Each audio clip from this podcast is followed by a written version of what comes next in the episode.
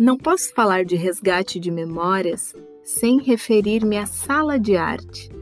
A professora era grande em estatura e em criatividade. Mais de 25 anos atrás, e uma escola pública de Porto Alegre já ofertava diversos tipos de materiais, como gesso, papéis grandes, muitos tipos de tintas, pincéis, de possibilidades e propostas em grupo, para além da folha 4. Nossos traços eram amplos, transpassavam a sala de aula. Construção de máscara de gesso e arte nos muros da escola foram duas das muitas experiências vividas ali, mas que ainda vivem claramente em mim. Que professora marcante! Acompanhava as meninas em um grupo de dança, incentivava o movimento, a expressão e a arte.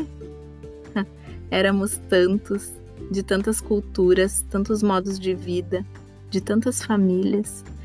Éramos todos, éramos muitos, éramos nós, nós e nossas primeiras experiências com arte, com expressão, com corporeidade.